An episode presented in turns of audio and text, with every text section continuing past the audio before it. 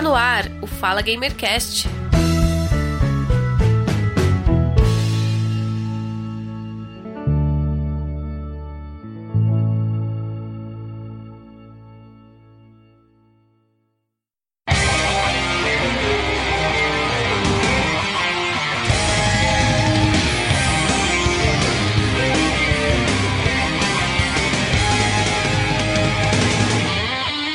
Começando mais um Fala Gamercast, episódio 69, e vamos dar início à nossa série de podcasts analisando e comentando a série Senseiya Os Cavaleiros do Zodíaco, em parceria com a Mitos do Zodíaco. E ao meu lado, a nossa especialista em CDZ, minha amiga e companheira Priscila Preu, da Mitos do Zodíaco. Seja bem-vinda!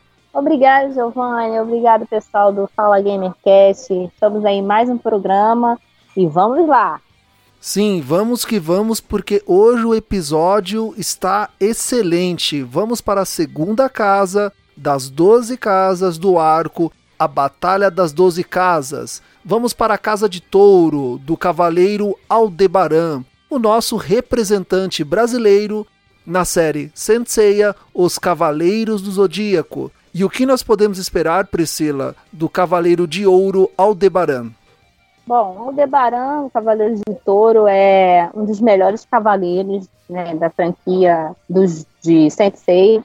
Ele vem na segunda casa, sabe?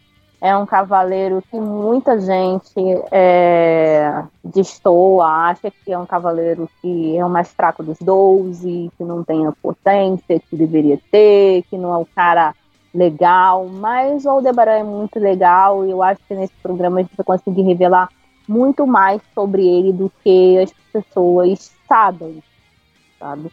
E fazer um pouquinho de justiça com esse personagem, que ele é maravilhoso e a gente pode esperar, sim, uma das melhores lutas das 12 casas, que é a luta do Seiya na casa de Touro.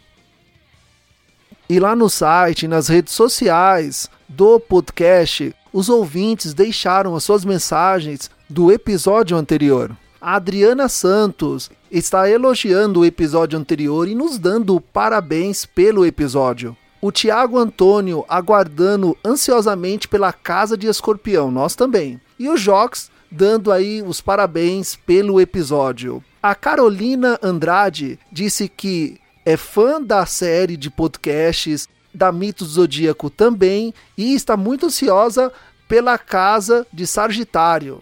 O Álvaro Souza disse que a ideia de criar podcasts analisando e comentando a série Sensei, Os Cavaleiros do Zodíaco, focando na física, na história e na mitologia, ele está adorando e disse que aguarda ansiosamente pela Casa de Peixes. A Sabrina Oliveira também elogia o episódio anterior, gostou dos episódios anteriores e deixa aí uma dica que ela quer também a análise e comentário dos filmes da série Os Cavaleiros do Zodíaco, da saga Senseiya. E sim, está no nosso roteiro analisar e comentar os filmes da saga Senseiya, Os Cavaleiros do Zodíaco. Então você que está acompanhando essa série de episódios do Fala Gamercast em parceria com a Mitos Zodíaco, continue deixando seus comentários, compartilhe e divulgue os episódios. Pessoal que comentou no último episódio, quero agradecer demais a todos a participação de cada um e dizer que cada comentário é muito bem-vindo. Podem deixar suas perguntas, seus questionamentos. E assim que der, a gente vai fazer uma ressalva, responder as curiosidades de vocês. E continuem participando, deixando o like de vocês, é muito importante para incentivar o Fala Gamercast e a gente da Mídia do Zodíaco a continuar fazendo esse conteúdo tão legal para vocês, viu? Muito obrigada ao pessoal aí que está acompanhando a cada episódio nossa subida das 12 casas. Então, vamos dar início à análise e comentário da batalha na Casa de Touro, a segunda casa das 12 do arco A Batalha das 12 Casas. O Fala Gamercast está no episódio 9, analisando a saga Senseiya Os Cavaleiros do Zodíaco. E caso você queira acompanhar pela série, neste episódio nós vamos analisar e comentar o episódio 42, 43 e 44, a metade do 44. Por que a metade do 44? No episódio 44, eles já migram para a próxima casa, porém, a próxima casa fica para o próximo episódio.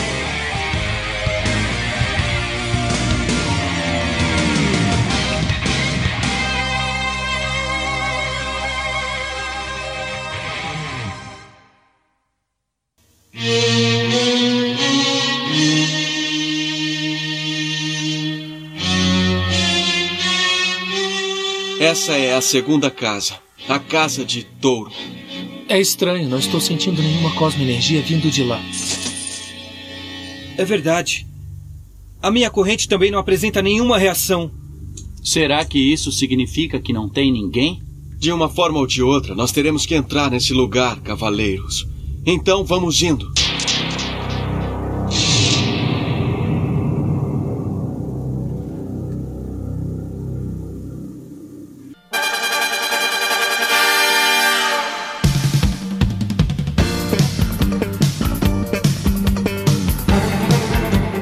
Então é isso. Agora eu vou iniciar aquele resumo para deixar os ouvintes alinhados com o episódio. Seiya, Shiryu, Shun e Yoga têm que passar pelas 12 casas para salvar a Saori, que está ferida pela flecha que está em seu peito e o relógio está contando. Após o Mu restaurar as armaduras e dar dicas que eles têm que explodir o cosmo, que eles têm que alcançar o cosmo máximo para vencer, e mesmo assim ainda não será o suficiente, que as batalhas são bem difíceis, eles avançam para a próxima casa. E chegando lá, eles encontram o cavaleiro de touro, o Aldebaran.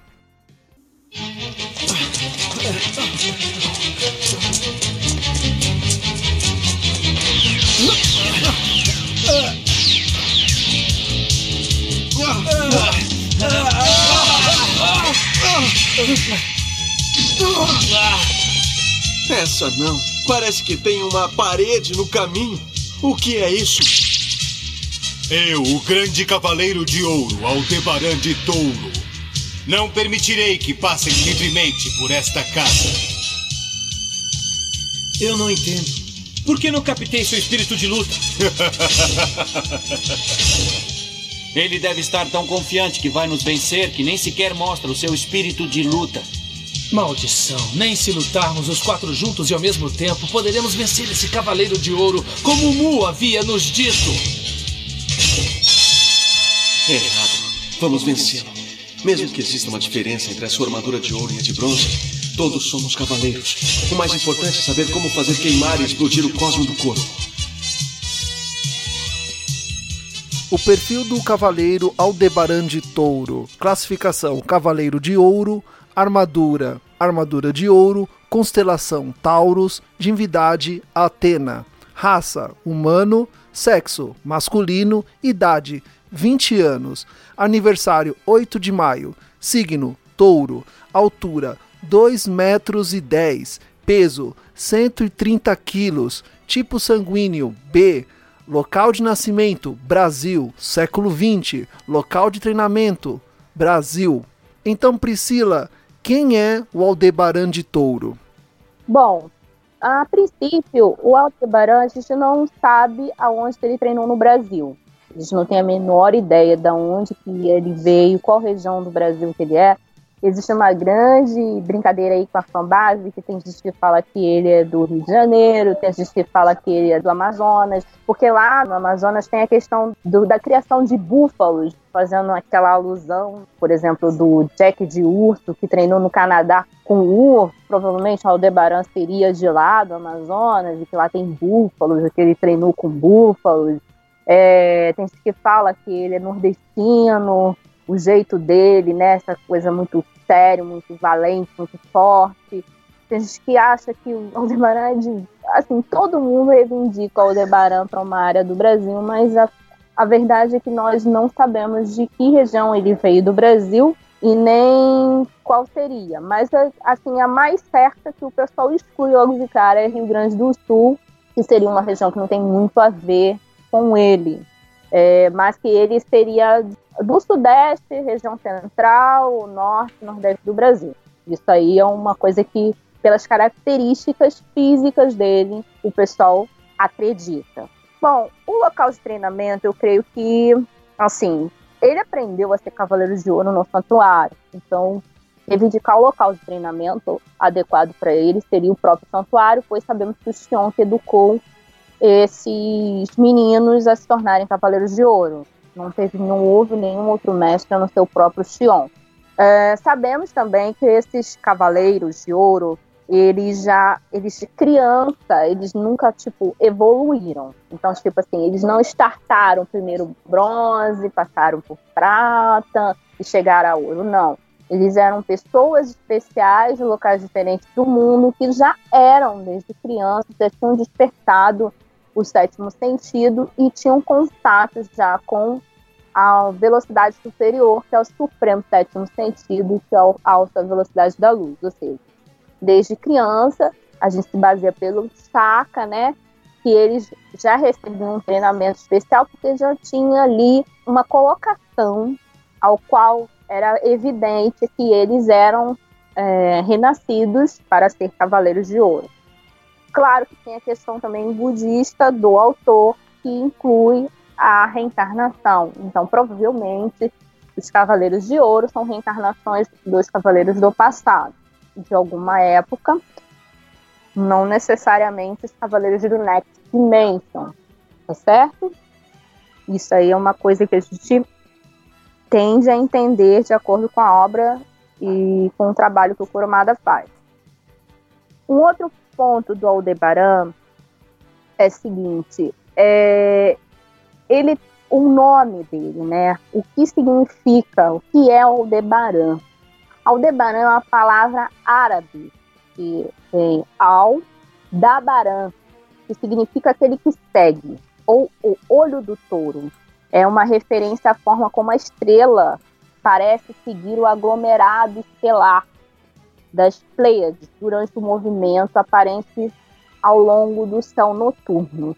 A estrela Aldebaran, ela também é citada na Bíblia, em Jó 9, e em Jó 38, ou seja, é uma estrela já visualizada no céu desde a época assim, bem antiga, é uma estrela que chama a atenção no céu. Para os astrólogos, Aldebaran é uma, uma estrela considerada é, propícia, portadora de honra. Enfim, ela tem todo um misticismo em torno desse nome, porque é, é até uma coisa que eu estou citando em relação ao nome, por quê? porque Aldebaran é um nome tradicional brasileiro, não é um nome do nosso país, assim, é muito comum o nome aqui, é, é, é, outros nomes, tipo Bruno, Carlos, Roberto, são nomes naturais aqui do Brasil devido a gente ter sido é, colonizado por Portugal, então é muito comum esses nomes aqui. Então Aldebaran não é um nome muito comum, não é comum no nosso país. Então por isso eu estou citando esse nome. Essa estrela Aldebaran, inclusive, ela pertence às quatro estrelas reais, guardiãs do leste, assim designadas pelos persas. É, então, o que, que acontece? É uma estrela muito visualizada da parte do Oriente. Esse nome provavelmente vem dessa região e acredito eu que Aldebaran não seja o nome verdadeiro do Aldebaran. Por quê? Porque muitos cavaleiros, quando se tornam cavaleiros, eles adotam outros nomes para eles e deixam seus nomes originais guardados. Você vai perguntar para mim, Priscila, como você sabe disso? Há um tempo atrás eu citei isso e vou citar novamente. Na gigantomaquia, no livro de May, se eu não me engano, engano livro 1, fala o seguinte: Yuri de Sextante está conversando com o May de Roma de Berenice e ela cita, dentro da biblioteca do santuário, que alguns, ela faz as menções, ela fala, alguns cavaleiros que vêm para o santuário e se tornam cavaleiros não usam seus nomes verdadeiros. Não usam. O Mei indaga ela. Então, seu nome não é Yuri, qual é o seu nome? E ela não fala. Ou seja, ela deixa se atender por Yuri, mas o nome verdadeiro dela é outro. A mesma coisa é o Máscara da Morte, vamos citar o exemplo dele. Esse não é o nome dele. Máscara da Morte. Ninguém nasce e é batizado com o nome de Máscara da Morte. Ou seja, Máscara da Morte é um nome que ele adotou quando ele se tornou cavaleiro. Tá certo? E essa hipótese se estende a vários outros cavaleiros é, de, diferentes das patentes. Com relação a isso, a gente entende que, que ele deve ter um nome tradicional do nosso país. Então, existe uma citação em Lost Canva a respeito de um tal de Tiago. Alguém uma vez citou isso no Facebook, em algum lugar, se não me engano, e isso passou despercebido para mim. Então, muita gente acha que o nome verdadeiro do Aldebaran seria Tiago, tá certo? Mas isso é especulação, especulação, não é uma coisa concreta, tá certo? Mas a gente tem certeza que Aldebaran provavelmente não é o nome verdadeiro do Aldebaran, e sim, ele adotou esse nome porque ele pertence à constelação de Touro. O Aldebaran de Touro é um cavaleiro muito forte. Nós percebemos isso porque os quatro cavaleiros de bronze não percebem a sua aproximação e nem sabem que existe um cavaleiro dentro da casa, como se ela estivesse vazia. Eles só percebem que ele está lá quando ele se aproxima deles. O Seiya é o protagonista na luta com Aldebaran, porque os outros três cavaleiros no primeiro golpe já desmaiam. Então essa luta, ela é uma luta bem interessante. Tem ali toda uma superação do Seiya, queimar o cosmo. Então, explica para nós por que o Seiya, por que ele que inicia a luta. Bom, porque o Seiya? Acredito que o Seiya seja por conta da resistência e também porque o Seiya, essa luta, ela faz muito aquela coisa da pequena pessoa lutando com a, com a grande pessoa o Kurumada ele faz uma alusão constante sobre essa reflexão de não desistir, persistência, sempre ir atrás dos seus sonhos, independente do tamanho do problema, você deve lutar, mesmo que você caia, você deve se levantar. Nota-se que se transmite uma mensagem ali para o público. Novamente, o Seiya numa situação de estar com uma figura gigantesca, porque o Aldebaran tem uma envergadura alta, assim como o Cássio, totalmente desproporcional para o Seiya. Inclusive, na luta contra o Cássio, eu citei a situação do Davi e do Golias. Já de cara, já parece muito essa referência. E, novamente, a gente vê essa situação de Seiya, pequeno, tendo tudo para ser derrotado por uma figura gigantesca, de ótimo porte, ainda por cima Cavaleiro de Ouro, que é o Aldebaran. O Aldebaran nocauteou Shiryu, Yoga e Sun de uma vez ou seja, já deixou claro para o público que ele realmente era muito forte. Atenção, amigos, eu vou atacá-lo com os meus meteoros. Vocês seguem em frente enquanto eu luto com ele. Vamos! Meteoro Pegasus! É agora! Vamos depressa!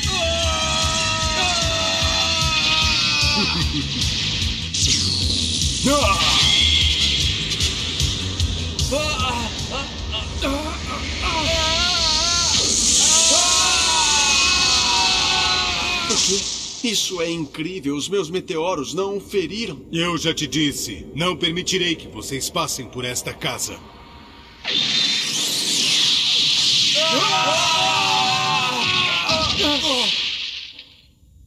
Se quiser passar por esta casa, terá que me vencer. O que nunca irá acontecer. A luta começou agora. Ninguém sabe quem é que vai vencer Aldebaran. O que disse? E o Seiya, ele tem essa qualidade de ser resistente mais do que os outros. Ele sempre cai e se levanta, cai e se levanta. E a gente sabe que na luta, no combate em específico, eu me refiro a ringue, a gente pode remeter aí ao filme do Rock, né? Cinco, né? A gente viu o, o Sylvester Stallone lutando, a gente pode referir aí ao próprio Karate Kid, né? A gente viu Daniel San, a gente pode ver vários filmes que a gente encontra referência de que é, ganha quem tem resistência, não necessariamente quem é o mais forte. Então o Seiya ele demonstra toda a resistência que ele tem nesse combate. E o Aldebaran, posteriormente, desafia o Seiya a tirar ele da postura dele.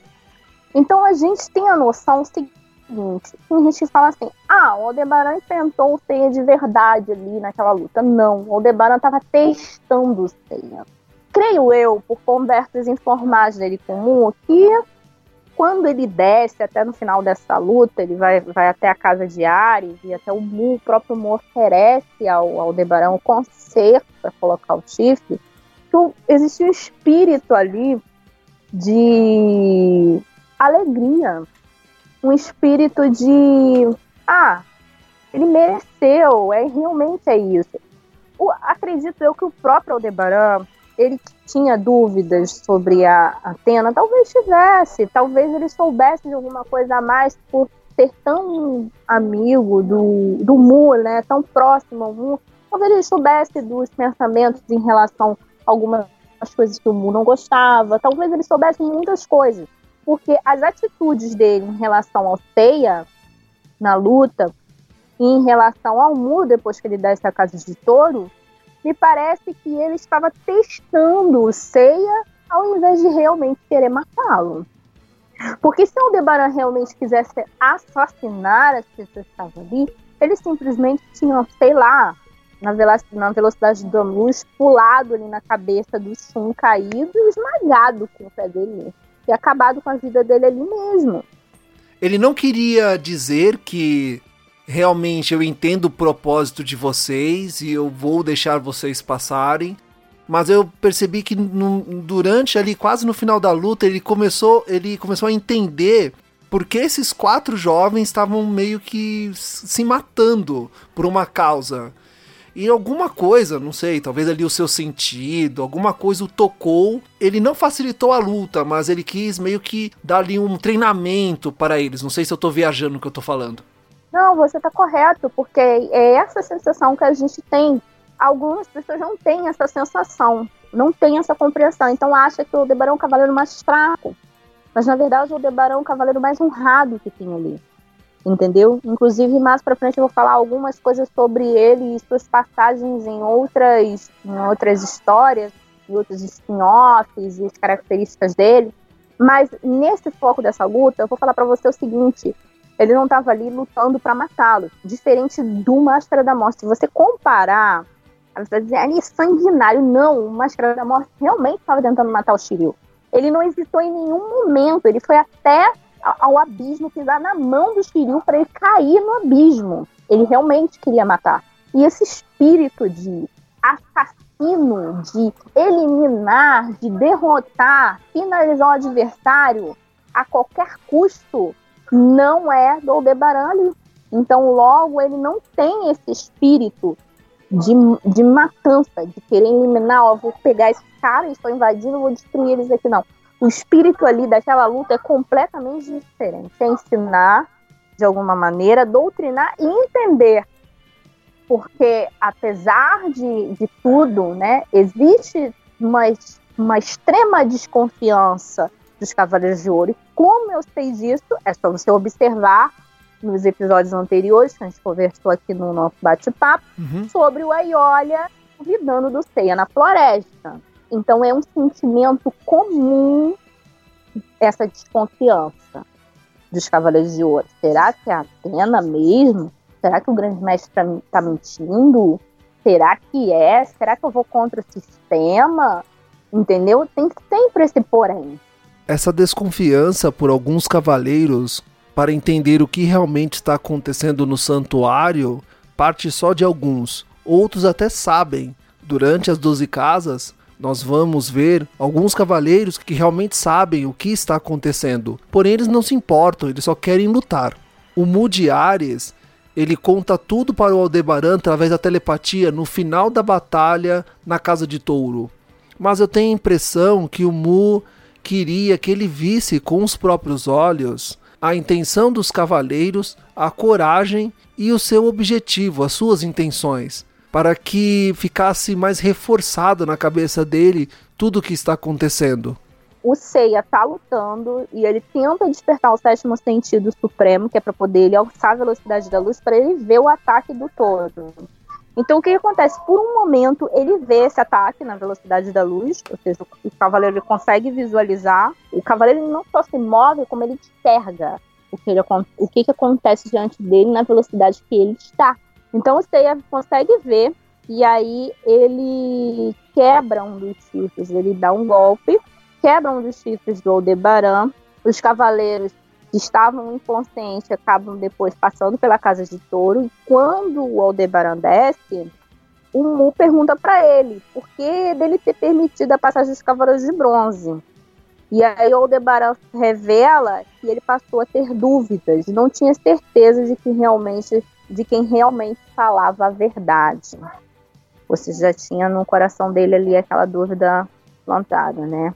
Mas ainda assim, o Aldebaran não bota fé nos cavaleiros. Ele fala pro Mu o seguinte, que ele acredita que eles vão ser derrotados mais acima. Ele acha que eles vão acabar padecendo mais lá na frente, que eles não vão uhum. chegar a conseguir. Depois o Mu, através da, da, telepatia, conta toda a verdade sobre Saga de Gêmeos aos Cavaleiros de Ouro, que sobreviveram à Batalha das Doze Casas, após o Seiya salvar a Saori.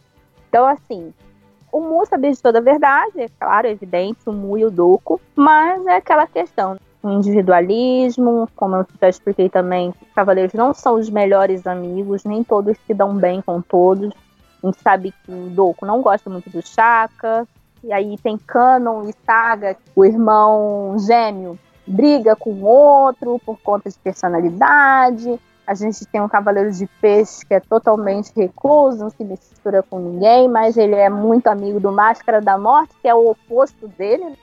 O afrodiscente de beleza, o Máscara da Morte é feio, o Máscara da Morte uhum. é todo é, mal educado, o afrodiscente é todo educado. Então tem essa coisa das personalidades e, lógico, cada um quer tirar a conclusão por si só daquilo que sabe. O Aldebaran ele tem uma posição de luta muito intrigante, que é a posição de braços cruzados.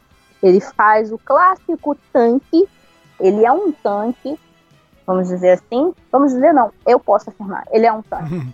ele não tem aquela mobilidade de combate, que é um ataque ágil como o do Milo. Ele não tem um ataque ágil como o do Shura. Ele não é um cavaleiro que vai pra luta na frente de combate.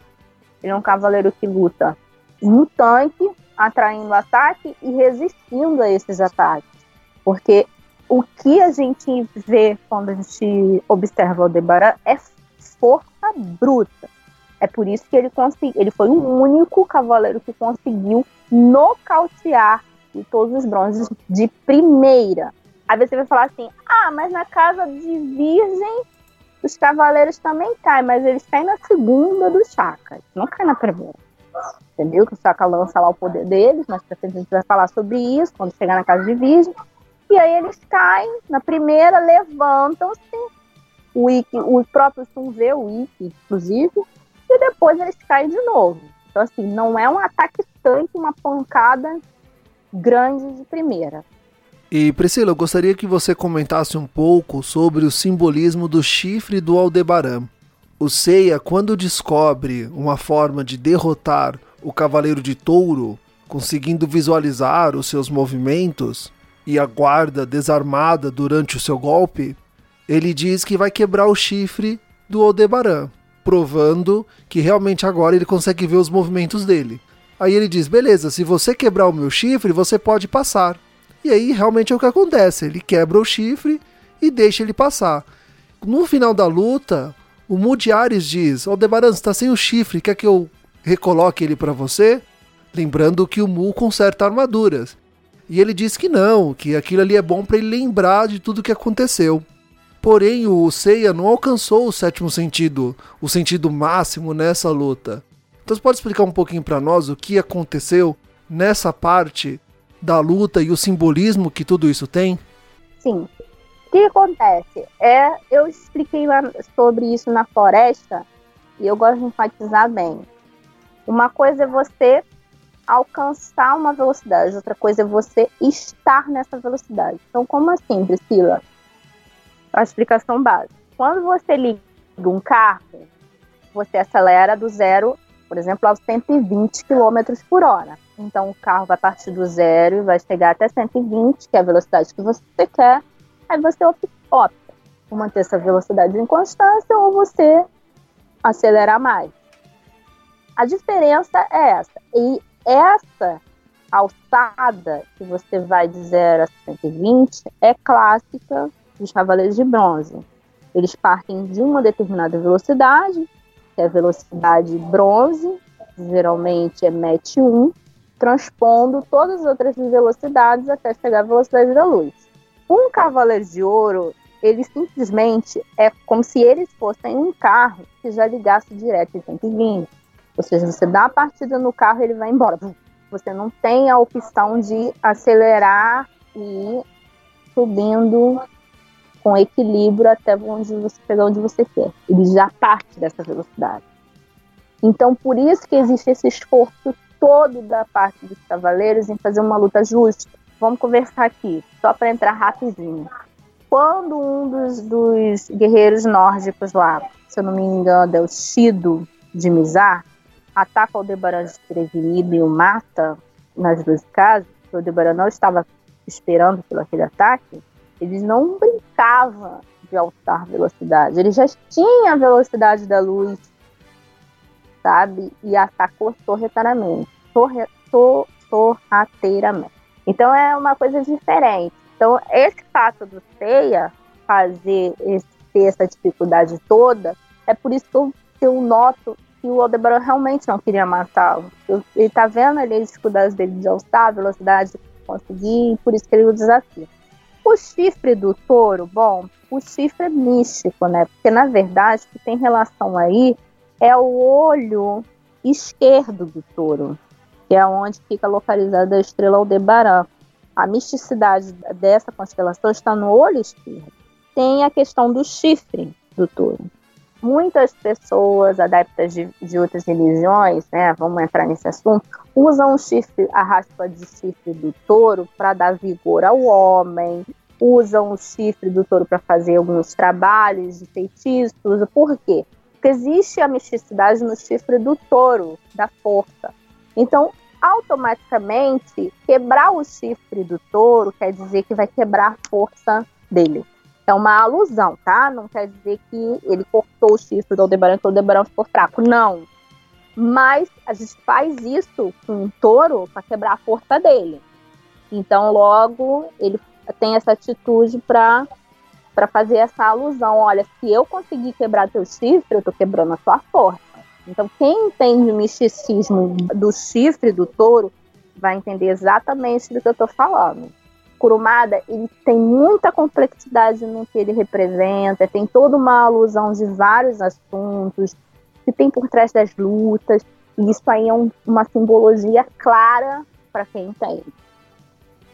Estamos chegando no final do episódio da batalha na Casa de Touro na saga Senseiya, Os Cavaleiros do Zodíaco, em parceria com a Mitos do Zodíaco.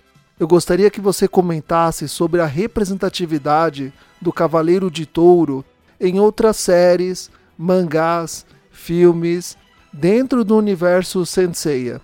Bom, o Cavaleiro de Touro ele aparece nos Guerreiros do Armagedon, é, ele aparece juntamente com outros cavaleiros e ele é derrotado pelos anjos caídos, mas ali não é uma questão só do Aldebaran que é derrotado, todos os cavaleiros, incluindo o próprio Saco, é derrotado pelos anjos caídos, que são os anjos de Lúcifer. Ali tá vendo um Armagedon, um apocalipse do mundo, e logo esses anjos teriam poder divino naquele momento e fizeram aquilo com ele, porque eles foram, digamos assim, é, batizados pelo próprio Lúcifer para fazer aquele trabalho, e aí atacaram de quatro contra um. Então, primeiro, primeira casa o Mu, foi quatro contra o Mu sozinho. Aldebaran quatro também. Então, tipo assim, foram, foram ataques covardes e levaram a vida dos cavaleiros de, de ouro naquele spin-off e que posteriormente ressuscitaram, tá certo? Parece que ressuscitaram, que a alma deles apareceram de volta lá e tal que fizeram o Zodíaco de Ouro. Ele aparece também em Source Gold, como eu falei, é citado ele, ele no Next Dimension, se eu não me engano, ele também tem citações sobre o Aldebaran de Touro, feito pelos próprios Cavaleiros de Bronze, né, quando chegam nessa casa, passam por lá. A gente tem uma aparição dele no episódio de Assassino. Nessa questão do episódio de Assassino, ele é muito importante. Ele salvou a bebê Yoshino Rino e a encarnação daquele mundo de Atena. Então, naquele universo, a Atena é a tal da Yoshino. E tem a Atena, que é do mundo real, que é a Saori. Então, ele salva essa Atena e mantém ela em segurança e a cria como sua própria filha. Então, Aldebaran se torna o pai da Atena e a mãe da Atena é a Shaina de Ofiucos. Então, Shaina e Aldebaran se casam para ser pai da Atena, tá certo? Aí a gente começa a ligar aquele fato que eu falei lá atrás da casa, aonde Aldebaran estava instalado, e associa. Será que eles tinham alguma coisa, né? Porque tem lá a casa que ele fica lá, né, caído depois da batalha contra o, o Guerreiro Deus e depois ele aparece como marido da, dessa, dessa Amazona. E nesse cuidado de Atena, ele vai lá, ele protege ela, salva ela, mantém ela em segurança, e ele é escolhido pela própria Atena, segundo ele diz no relato dele ao Cavaleiro de Capricórnio, Shura, que está nesse universo também. Ele fala assim: olha, eu e ela estamos juntos por pura vontade de Atena, ou seja, Atena que escolheu eles como pai. E não for, foram eles que, que, que se colocaram nessa, nessa situação. Foi Atena com sua inteligência e sabedoria trabalhou aquilo daquela forma para que eles fossem pais dela. Existe uma ligação muito forte dos cavaleiros de touro com Zeus. E aí eu vou explicar para vocês o porquê. Segundo a mitologia, o touro é um animal sagrado. O touro é um animal de Zeus. Então, existe essa ligação com Zeus e touro. Então, fazendo alusão à mitologia, existe essa explicação do Aldebaran ser o pai de Atena. Fora que também é uma grande homenagem para o povo brasileiro, que são, em maioria, fãs de CDZ, né?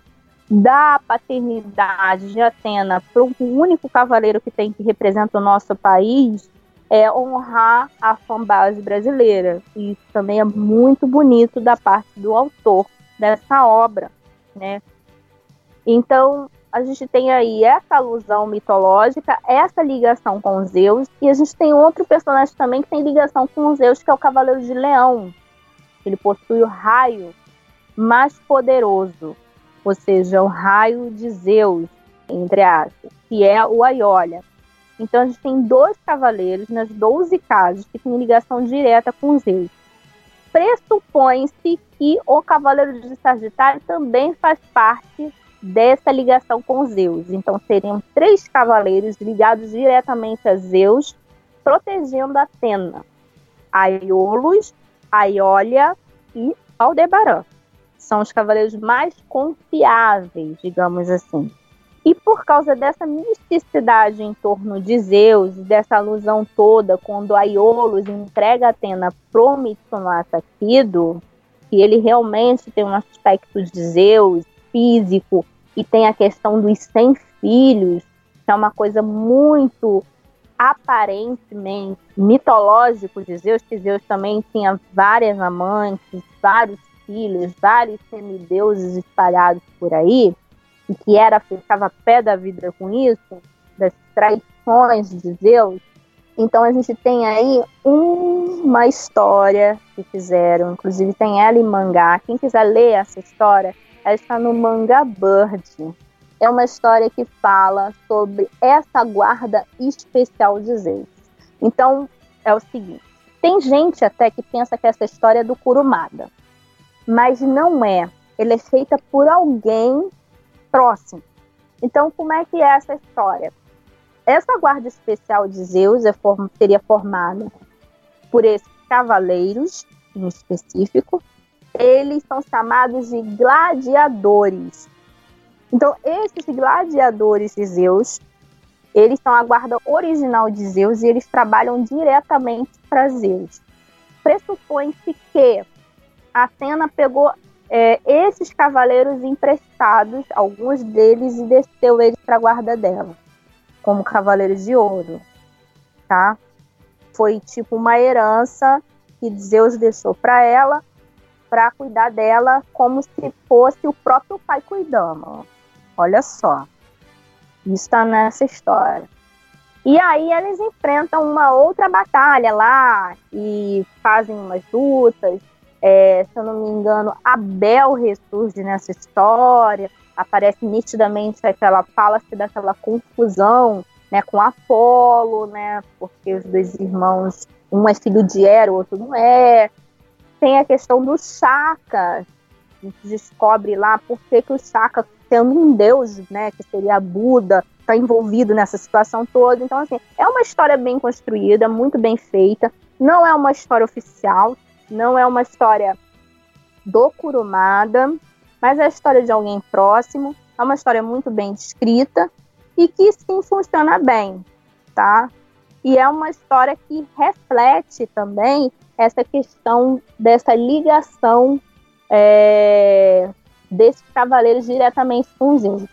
Então, juntando uma coisa a outra, você no futuro, indo para frente no tempo, você nota que existem algumas ligações mitológicas que só quem entende de mitologia, só quem leu ou sabe alguma coisa a respeito vai entender por que aquelas coisas acontecem, no tempo que acontecem, por que acontecem.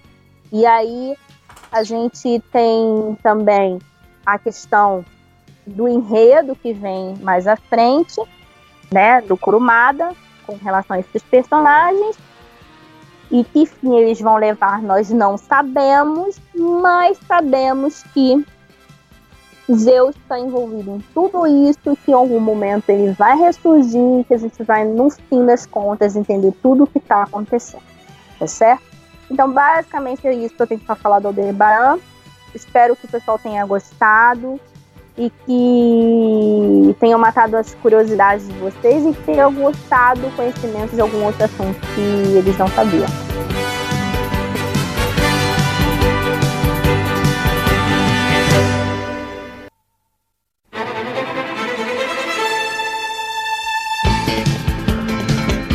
E assim nós estamos finalizando mais um Fala Gamercast, analisando e comentando o arco A Batalha das Doze Casas. E neste episódio conhecemos um pouco mais sobre o Cavaleiro de Touro, Aldebaran. E Priscila, caso os ouvintes tenham ainda alguma dúvida sobre este episódio e outras curiosidades sobre a série Senseiya, Os Cavaleiros do Zodíaco e queiram conhecer mais sobre a Mito do Zodíaco, como entrar em contato com você? Você pode entrar em contato com a gente pelo Facebook. Nós temos o grupo Mitos do Zodíaco, com vários seguidores. Tá muito maneiro, a gente sempre tá fazendo postagem de CDs lá. Temos nossa página da Mitos do Zodíaco também no Facebook. Tá? A gente também tá no Instagram, arroba Mitos do Zodíaco. E você pode também, se quiser jogar RPG com a gente, é só me procurar lá no grupo deixar seu telefonezinho, que eu adiciono você no grupo do WhatsApp e você vem participar das nossas batalhas textuais aí de CDZ e das narrativas de RPG, que tá muito bacana, tá bom? Antes de finalizar, gostaria de deixar alguns recados aqui para vocês. O primeiro é agradecer aos ouvintes que estão comentando e compartilhando os episódios. Continuem enviando as suas críticas, suas sugestões, seus elogios para nós. Para nós é muito importante saber como estamos dando andamento nessa série de podcasts em parceria com a Mitos Zodíaco. O outro recado é que você pode ouvir o Fala Gamercast em todos os agregadores de podcast, inclusive aquele seu favorito, e também estamos em todas as redes sociais. E por último, dizer que daremos uma pausa em nossa série de podcasts analisando e comentando a série Senseiya, Os Cavaleiros do Zodíaco em parceria com a Mitos do Zodíaco e vamos retomar em 2021. Agradeço a todos os ouvintes que nos acompanharam nesta jornada e dizer que eu vejo você no próximo episódio. Tchau! Tchau, tchau, galera!